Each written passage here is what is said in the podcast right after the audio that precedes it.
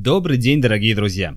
Вы слушаете учебник истории с Альфредом Владимировичем, и сегодня у меня для вас целых две крутые новости. Во-первых, теперь вы можете слушать этот подкаст на Apple подкастах. Да, для нас практически не осталось неохваченных платформ. Всем и везде должно быть удобно знакомиться с историей. А во-вторых, у нас появились друзья – с удовольствием вам рекомендую подкаст «Сегодня в прошлом». Это ежедневный подкаст, в котором автор рассказывает о событиях конкретного дня в истории, которые ему показались наиболее интересными. Ежедневные выпуски, классные темы. Утром послушал и на обеде или на большой перемене уже можно блистать новыми знаниями. Подписываемся и просвещаемся. Ссылочка в описании. Но перейдем к теме нашего выпуска. Сегодня мы будем с вами говорить о начале правления первого русского царя – Ивана IV Васильевича, которого прозвали в народе Грозным. Также мы осветим реформы избранной Рады и коснемся внешней политики России во второй половине XVI века.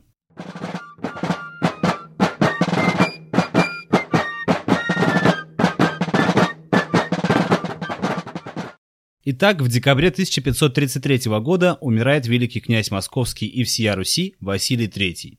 Перед смертью он назначил для попечения о своем трехлетнем сыне Иване опекунский совет, который состоял из семи влиятельных бояр.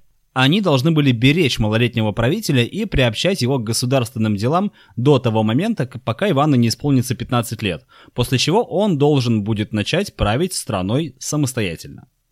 Уже через несколько дней после смерти Василия III бояре-опекуны возвели на престол Ивана IV и такая спешка была вызвана тем, что свои права на трон мог предъявить также младший брат Василия III, удельный князь Юрий Дмитровский, который до рождения у Василия Первенца считался как раз наследником престола. Чтобы предотвратить возможные беспорядки и волнения внутри страны, по приказу Елены Глинской, князь Юрий был заключен в темницу, где через три года он и помер. Знаете от чего? От голода. Борьба за власть развернулась между боярами-опекунами, это Шуйские, Бельские и Глинские. Однако вскоре вдова Василия III, Елена Глинская, которая тяготилась боярской опекой над сыном, взяла управление в свои руки. Она жестоко расправилась с другими возможными претендентами на престол. А в основном это, конечно, был младший сын Ивана III, удельный князь Андрей Старицкий, вокруг которого стали сплачиваться противники Глинских. Правление Елены Глинской продолжалось менее пяти лет. Она сумела провести ряд важных реформ. Прежде всего, это денежная реформа, в результате которой московский рубль стал единственной для всей страны денежной единицей. Помните, был еще новгородский, да, до этого, сейчас только московский. Помимо этого были введены также единые для всего государства меры веса и длины, а это очень-очень важно. В 1534 году, видя, что российское государство ослаблено внутренними распрями, польский король и великий князь литовский Сигизмунд I, или наш любимый, начал войну с Россией. Русское войско смогло отбить удары неприятеля и продвинуться на территорию Литвы. В 1535 году литовцам удалось овладеть Гомелем и Стародубом. В свою очередь русские смогли воздвигнуть на пограничных литовских землях крепости Себеж и Заволочье. Расчеты Сигизмунда на бессилие московского правительства, к счастью, не оправдались. Война затягивалась. К такому развитию событий Сигизмунд был не готов. И в 1537 году было заключено русско-литовское перемирие, в результате которого Гомель переходил в Литве, а за Россией оставались Себеж и Заволочье. В апреле 1538 года 30-летняя Елена Глинская неожиданно умирает – как полагают историки, она была отравлена боярами. Ну, в общем-то, неудивительно, правда? После ее смерти борьба боярских родов за власть приобретает ожесточеннейший характер. Отравление и убийство соперников и заключение в темницу или насильственное пострижение в монахи – все это стало обычным делом при московском дворе. Причем часто бояре совершали свои зверства прямо на глазах у юного государя. Подобная ситуация оказала большое влияние на формирование личности Ивана Грозного. Теперь представьте на минуту, что вы малолетний наследник княжеского трона, на глазах у которого происходит ужасная борьба за власть. При вас, не стесняясь вас, ведутся споры за влияние и власть, и происходят убийства, а также плетутся заговоры. Как вы думаете, вот как это на вас повлияет? Ну а мы возвращаемся к личности Ивана IV. Он рос довольно одаренным ребенком, рано пристрастился к чтению, Мальчика особенно интересовали описания жизни великих правителей прошлого и рассуждения о божественном происхождении верховной власти. В юные годы Иван не получил систематического образования, однако в зрелом возрасте он поражал знавших его людей своими обширными познаниями. Более того, он занялся литературным трудом и оказался довольно талантливым и весьма плодовитым писателем. Источники говорят, что Иван IV был хорошим оратором. Он вел переписку с королевой Англии Елизаветой. Очень интересную переписку, кстати, отрывок из которой э, это письмо было написано 24 октября 1570 года. Я вам сейчас зачитаю. Мы думали, что ты в своем государстве государыня, и сама владеешь и заботишься о своей государевой чести и выгодах для своего государства.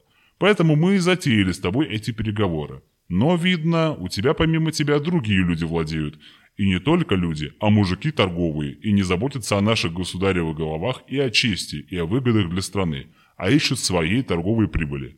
Ты же пребываешь в своем девическом звании, как всякая простая девица. А тому, кто хотя бы и участвовал в нашем деле, да нам изменил, верить не следовало. Ну, как вам? И это только концовка письма. Ссылку на полный текст я оставлю в описании этого выпуска. Иван IV был обладателем крупнейшей в Европе библиотеки. В ней хранились редчайшие сочинения античных и византийских авторов. Государь увлекался сочинительством церковной музыки, а также хорошо играл в шахматы. И все это сочеталось в нем с беспощадной жестокостью, болезненной подозрительностью и мстительностью. На 17-м году жизни Иван заявил митрополиту Макарию о том, что он намерен венчаться на царство, а не на великое княжение, как это было принято на Руси ранее. Митрополит поддержал это желание, которое обещало значительное укрепление верховной власти. Ведь царями на Руси называли ордынских ханов и византийских императоров, и первый русский царь с полным основанием мог претендовать на все те неограниченные права, которыми пользовались эти правители. 16 января 1547 года в Успенском соборе Московского Кремля состоялось торжественное венчание Ивана IV на царство – Шапку Мономаху возложил на голову царя митрополит, подчеркивая тем самым особое положение церкви в государстве. Иван IV Васильевич стал первым в истории России боговенчанным царем. Принятие царского титула поднимало международный авторитет России. Теперь российский государь приравнивался к самым знатным правителям мира. Но борьба за власть между боярскими родами не прекращалась. Она привела к невиданным злоупотреблениям, беззаконию и взяточничеству резко ухудшилось положение населения. Возвышение рода Глинских еще более осложнило обстановку. Чашу народного терпения переполнил грандиозный московский пожар, который уничтожил почти весь город. Многие горожане лишились имущества и крова, и, конечно, москвичи во всех своих бедах винили именно Глинских. 26 июня 1547 года вооруженные горожане ворвались в Кремль и потребовали выдать им Глинских на расправу. Бояре пытались успокоить восставших, но успеха не имели. Разъяренные москвичи выволокли из Успенского собора дядю царя, Юрия Глинского, и забили его камнями насмерть. Были разграблены дворы Глинских, перебиты их слуги. Царю с семьей пришлось спасаться в подмосковном селе Воробьеве. Но разъяренная толпа двинулась и туда, и с большим трудом удалось убедить народ, что Глинских в этом самом Воробьеве нет. Народные восстания в Москве, а затем и в других городах убедили царя в необходимости проведения реформ, которые были бы направлены на укрепление центральной власти. Ко времени венчания Ивана IV на царство вокруг него сложился круг талантливых государственных деятелей. Он получил название «Избранные Рады» – Совета приближенных. В эту избранную Раду входили дворянин Адашев, священник Свилестр, князья Воротынский и Курбский, боярин Шереметьев и диак Висковатый. Избранную Раду также поддерживал глава Русской Православной Церкви митрополит Макарий. Опираясь на избранную Раду и митрополита Макария, царь проводил реформы, которые должны были способствовать окончательному собиранию и объединению всех русских земель вокруг центральной власти. Как же это он мог сделать, спросите вы? А вот как. В 1549 году Иван IV повелел собрать в Москве представителей боярства, духовенства и служилых людей для обсуждения преобразований. Это был первый в истории России Земский собор, то есть собрание представителей всех русских земель. На соборе царь обвинил бояр в злоупотреблениях, которые они творили во времена его малолетства, и пообещал в дальнейшем охранять население от произвола бояр и местных властей. В последующие годы на земские соборы стали приглашать представителей практически всех слоев населения. Они собирались для решения наиболее важных государственных вопросов – Правда, прямых выборов на собор не происходило, его участники назначались властями, но, согласитесь, это уже зачатки правового государства. Еще немного, и демократия восторжествует. Нет, конечно же нет. В 1550 году на Земском соборе был утвержден новый судебник. В нем был увеличен размер пожилого, то есть платы крестьянина, при переходе крестьян в Юрии в день от одного помещика к другому, а также ужесточались наказания для разбойников и вводились наказания за взятки.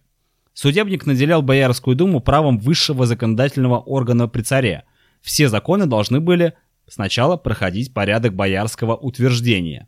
Сформировалась система центральных органов управления, то есть приказов. Каждый приказ э, ведал определенными государственными делами.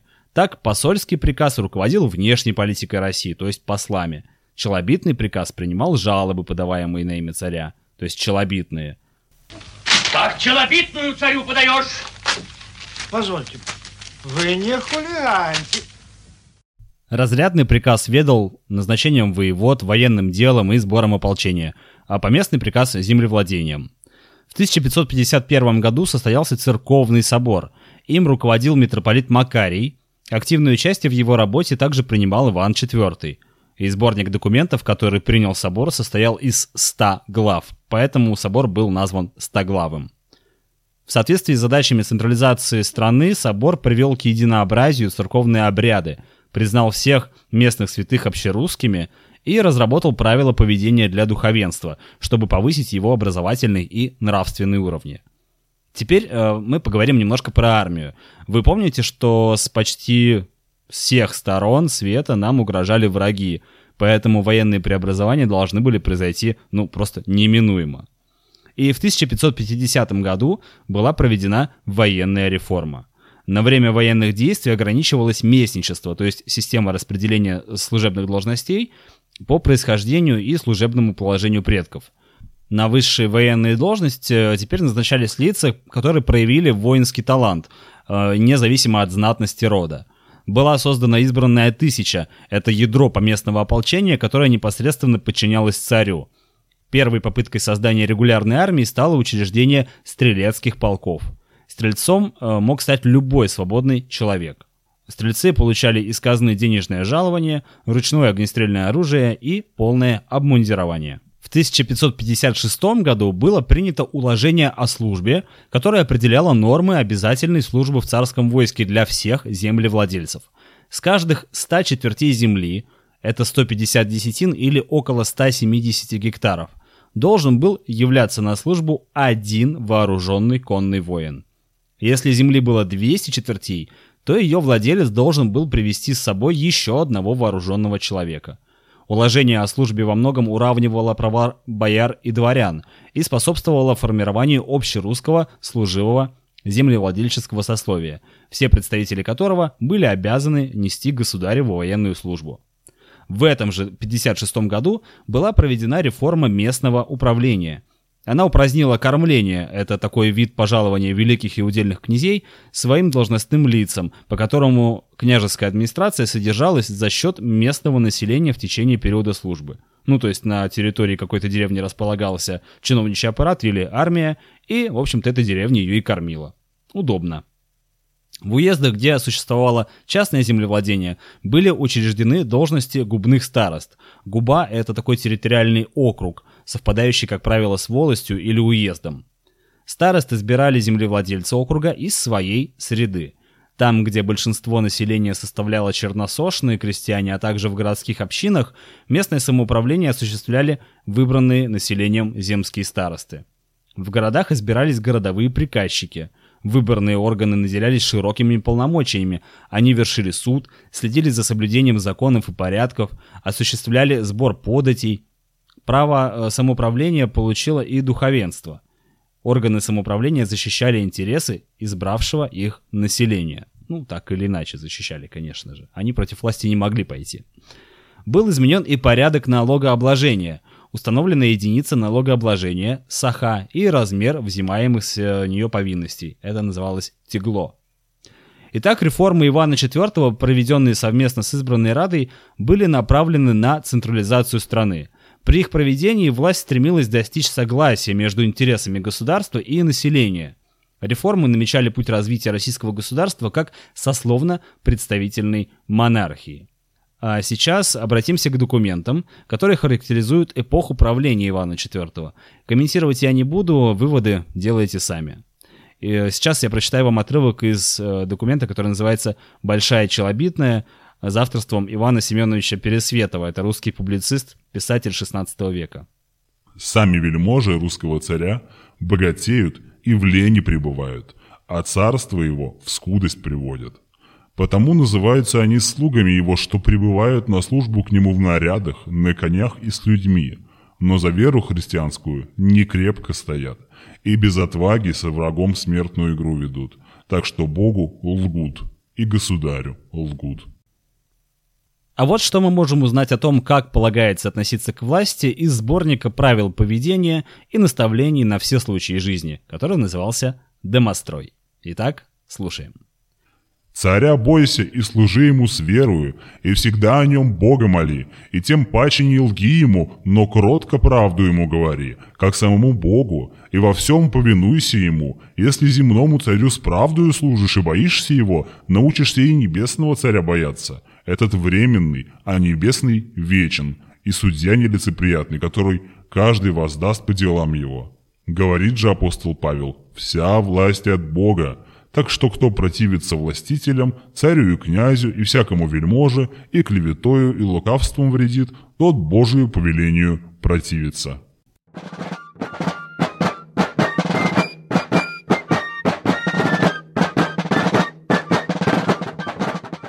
Ну а теперь перейдем к внешней политике нашего родного русского государства во второй половине XVI века. Первый русский царь продолжил начинания Ивана III и Василия III, которые были направлены на усиление влияния России в Поволжье. К середине XVI века само по себе Казанское ханство уже не представляло серьезной опасности для российского государства. Но казанские татары время от времени совершали грабительские набеги на русские земли. Их подвижные конные отряды разоряли пограничные территории, прорывались к Владимиру, Костроме и даже Вологде. В Казанском плену тем временем томилось около 100 тысяч русских невольников. Постоянную и серьезную угрозу для России представлял собой союз Казани, Крымского ханства и Османской империи. Иван IV решил раз и навсегда обезопасить Россию от угрозы с востока и юго-востока. И в этом царя активно поддержала и церковь. Планы завоевания территории Казанского ханства встретили одобрение и у дворян, которые рассчитывали расширить свои владения. Купечество же было не прочь получить контроль над Волгой, что открывало, конечно же, широкие возможности для торговли со странами Востока. Две первые попытки Ивана Грозного взять столицу Казанского ханства закончились неудачей. Подготовка к третьему походу велась более тщательно, и летом 1551 года неподалеку от Казани из заранее заготовленных деревянных деталей, сплавленных по Волге, была возведена крепость Свияжск, которая стала центром сосредоточения русских войск и опорным пунктом для наступления на Казань. В августе 1552 года 150-тысячное русское войско во главе с царем подступило к городу и осадило его. Казань была хорошо укрепленным городом, штурм которого привел бы к большим потерям. Русские ратники под руководством Ивана Выродкова построили две линии осадных сооружений, установили подвижные башни, произвели подкоп под стены Казанского Кремля. В конце сентября мощный взрыв разрушил часть стены, и в образовавшийся пролом ринулись русские воины. Казанцы отчаянно сопротивлялись, и 2 октября 1952 года начался решающий штурм города, в результате которого Казань сдалась. Но не нужно думать, что все жители Казанского ханства признали власть русского царя. В декабре 1952 года часть марийцев, татар, чуваши и мордвы подняла восстание. Прибывшие из Москвы военные отряды беспощадно подавили народные выступления, и руководители восстания были взяты в плен и казнены. Население присягнуло на верность Ивану IV – край был окончательно присоединен к русскому государству.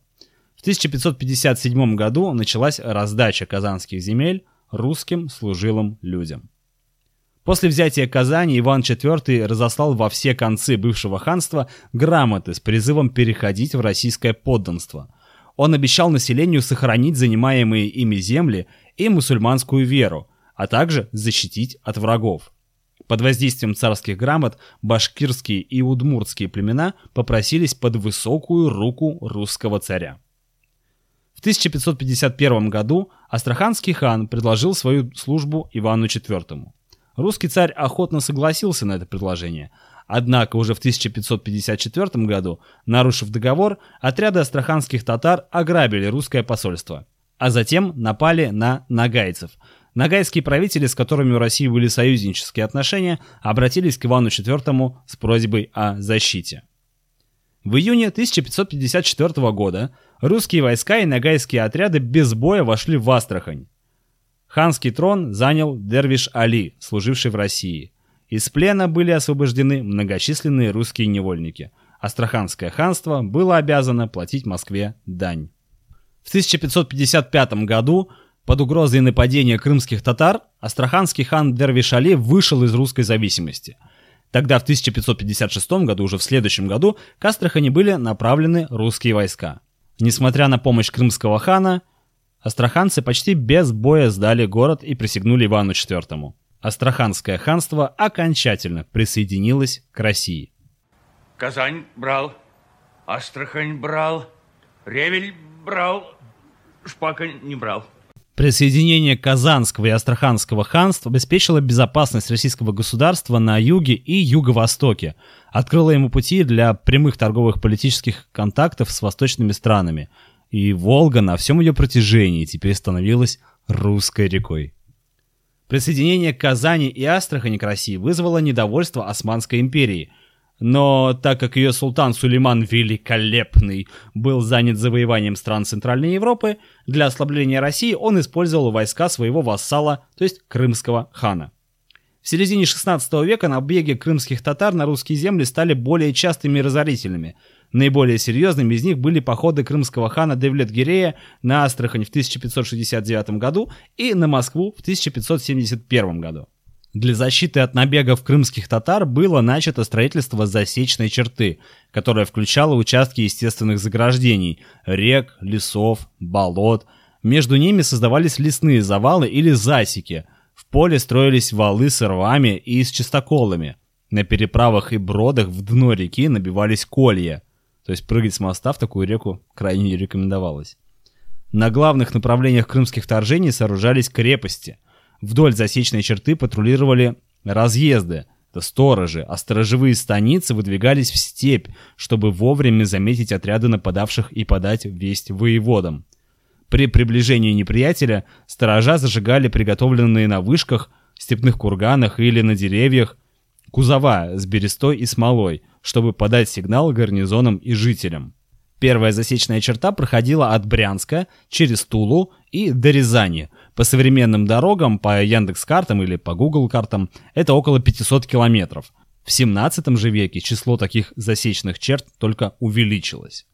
Видный член избранной Рады и один из приближенных царя, Алексей Адашев, считал, что важнейшей задачей внешней политики России на восточном направлении должна быть борьба с Крымским ханством – Однако оно оставалось вассалом Османской империи, с которой Россия в ту пору ну, просто не могла вести войну в одиночку. Для борьбы с ней нужны были союзники, и они нашлись на Кавказе.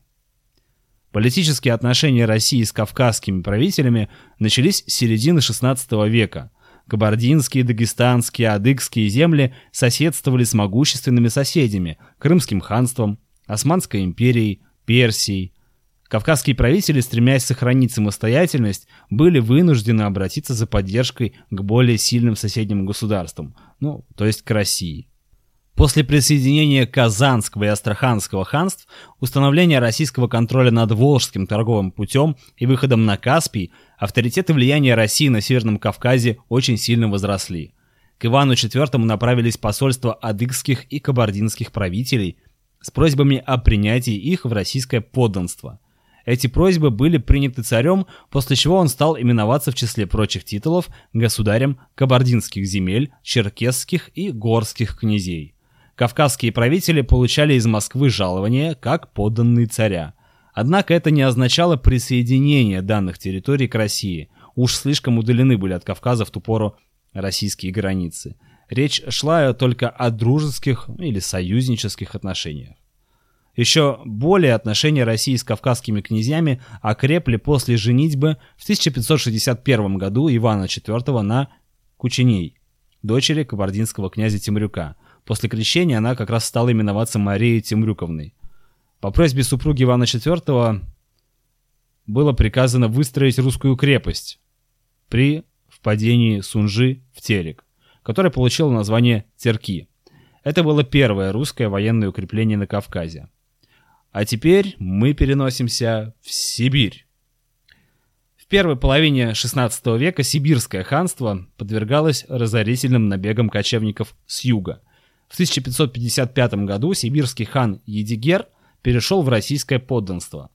В русскую казну стал поступать налог мехами, он назывался Есак, и составлял по одному соболю и белке с каждого человека. Монарший титул Ивана IV был дополнен словами «и всей сибирской земли повелитель». Русские купцы вели выгодную торговлю с жителями Сибири, меняя на меха, железо, соль и хлеб. Самыми успешными из купцов были Строгановы. Царь разрешал им строить крепости и прибирать охочих людей, то есть казаков, для охраны своих владений в Сибири. Но в 1563 году ханским престолом в Сибири завладел Кучум, потомок Чингисхана. Он прекратил посылать ясак в Москву и возобновил набеги на русские поселения Пермской земли. В 1581 году на средства купцов Строгановых для похода в Сибирь против хана Кучума был снаряжен отряд казаков. Его возглавил казачий атаман Ермак Тимофеевич. Преодолев Уральские горы, казаки, используя огнестрельное оружие, разбили отряды местных правителей. Осенью 1581 года, после упорного боя, войска хана Кучума были разбиты, и казаки вошли в Кашлык. Это такая столица сибирского ханства.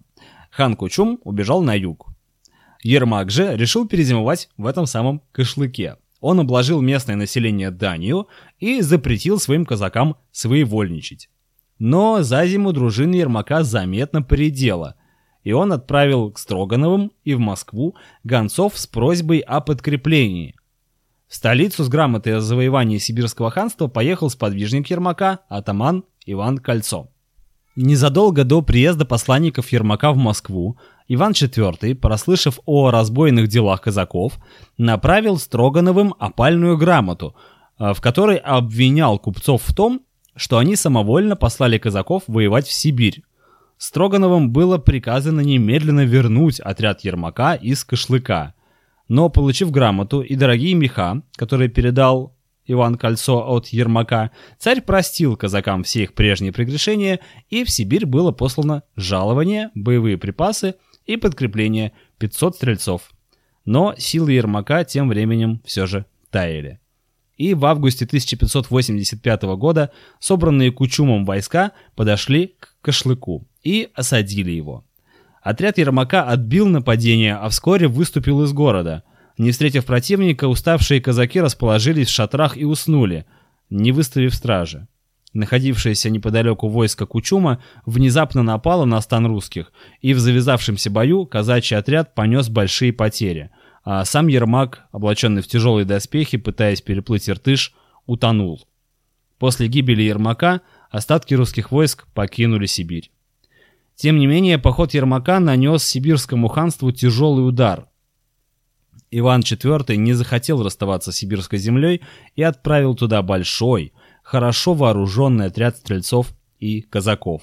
И в 1598 году Кучум был окончательно разбит. На завоеванных сибирских землях русские первопроходцы сначала воздвигали остроги, а затем уже и города. В конце XVI века в Сибири были построены крепости Тюмень, Тобольск, Верхотурье, Березов, Нарым и многие другие. Вслед за казаками в Сибирь устремились торговые и служилые люди, а также беглые крестьяне. Началось освоение России, этого обширного и богатого края. Вхождение в состав российского государства для народов Сибири имело положительное значение. Они были избавлены от грабительских набегов соседних племен, а русские переселенцы познакомили местное население с основами земледелия, сельхозорудиями, передавали им свой опыт, создавали условия для хозяйственного и культурного развития народов Сибири.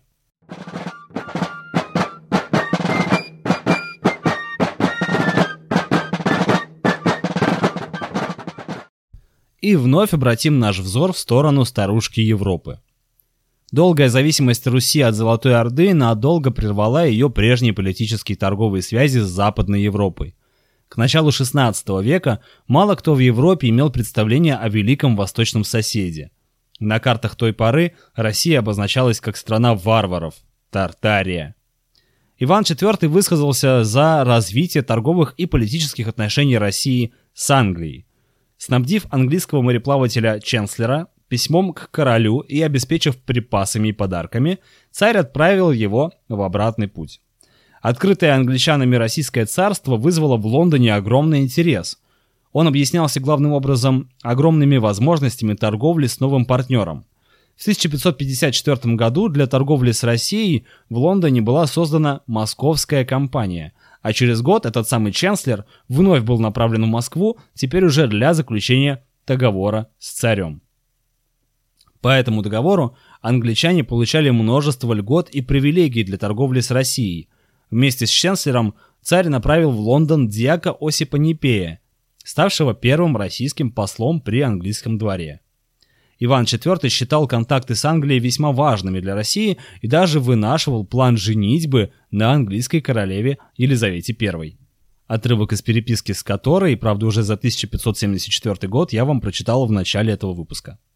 Однако экономические и политические связи России с Западной Европой в середине XVI века все еще не были прочными. Их развитию во многом мешало отсутствие в России портов на Балтийском море. Следовательно, основной задачей внешней политики России на западном направлении была борьба за выход к этому самому Балтийскому морю. И в роли торговых посредников за неимением этого самого порта на Балтийском море издавна выступали богатые города Ливонского ордена. Они всячески препятствовали развитию русской торговли. Путь через северные моря из-за суровых климатических условий был невыгодным для купцов, хотя русские товары и пользовались большим спросом в Европе. Иван IV решил отвоевать владение Ливонского ордена и заполучить гавани в Балтийском море. К тому же для начала войны представился весомый повод – по условиям договора России с Ливонским орденом, который был заключен в 1503 году, орден должен был выплачивать дань за город Юрьев, то есть Дерпт, который сейчас Тарту, который сейчас в Эстонии, который был некогда основан Ярославом Мудрым. В 1557 году рыцари заявили о своем отказе платить эту самую дань. Хороший повод начать войну. В 1558 году царь объявил Ливонскому ордену войну – Русские войска вступили в Прибалтику, взяли города Дерпт и Нарву и подошли к Ревелю и Риге. Орден был на краю гибели. В 1559 году магистр этого ордена обратился к русским с просьбой о перемирии. Иван IV согласился на 6 месяцев приостановить боевые действия. И это было серьезной ошибкой, потому что за время перемирия этот Ливонский орден перешел под покровительство Литвы и Польши, а в конце 61 года вообще прекратил свое существование, то есть воевать стало не с кем. В 1563 году русские полки вступили в Литву и заняли древний русский город Полоцк. Сейчас это территория Беларуси. Но в следующем году последовал ряд крупных поражений от польско-литовских войск. В 1566 году Иван IV созвал Земский собор для обсуждения вопроса, продолжать ли войну с Литвой или заключить мир – и этот собор высказался «за», за продолжение военных действий. В 1569 году королевство Польши и Великое княжество Литовское объединились и стали одним государством. Они теперь называются Речь Посполитая. На первых порах российская армия одерживала в Ливонии только победы. Но в 1576 году на престол Речи Посполитой был избран Стефан Баторий, талантливый полководец, который сумел привлечь на свою сторону Швецию. И уже в 1579 году войска Стефана Батория перешли в наступление и смогли отбить у русских этот самый Полоцк.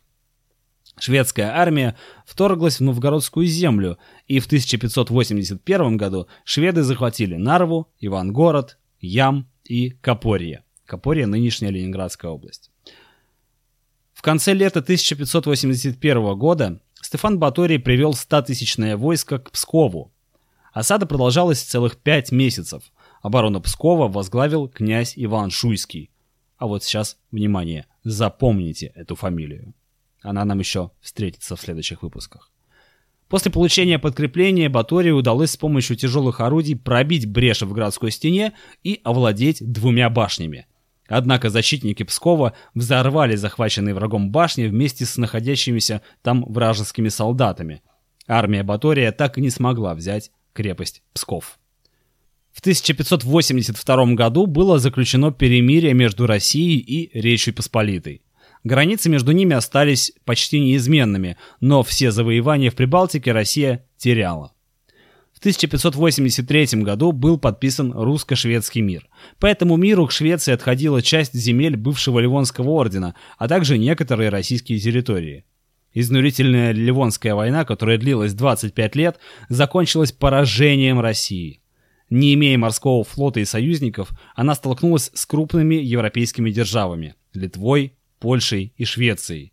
С юга ей постоянно угрожало Крымское ханство. Основная задача, выход к побережью Балтийского моря, все еще не была решена. Россия теряла все свои приобретения в Ливонии и на востоке Литвы, большую часть побережья Финского залива, и только мужество псковичей оградило страну от еще больших территориальных потерь. Что же хочется сказать вам в заключение, друзья? В старствование Ивана IV Грозного Россия заметно расширила свою территорию и укрепила международное положение, присоединив Казанское, Астраханское и Сибирское ханство. Установив союзнические отношения с Ногайской Ордой и кавказскими правителями, российское государство создало основу для своего продвижения на южном направлении. В то же время усилия Ивана IV на западном направлении не были столь удачными. Ливонская война была проиграна. Вместо завоевания выхода к Балтийскому морю Россия утратила в этом регионе даже те позиции, которые имела раньше. Вот такая внешняя политика, такие реформы избранной Рады и такой период правления Ивана IV. На этом на сегодня все. Я вам еще раз напоминаю, что теперь у нас есть Инстаграм, что теперь мы есть в Apple подкастах, что теперь у нас есть друзья. Ссылочка на наших друзей будет в описании. И я по-прежнему вас призываю делиться любым выпуском этого подкаста в вашей любимой социальной сети со своими друзьями, родными, близкими, одноклассниками, учителями, с кем угодно. И только тогда этот подкаст сможет услышать как можно большее количество людей. Как можно большее количество людей сможет услышать учебник истории. Подписывайтесь, ставьте лайки, ставьте звездочки, оставляйте комментарии, подписывайтесь на подкаст. В общем, проявляйте активность, мне это очень важно. И учите историю. Это очень интересно, потому что история — это лучший учитель, но у него самые плохие ученики. Thank you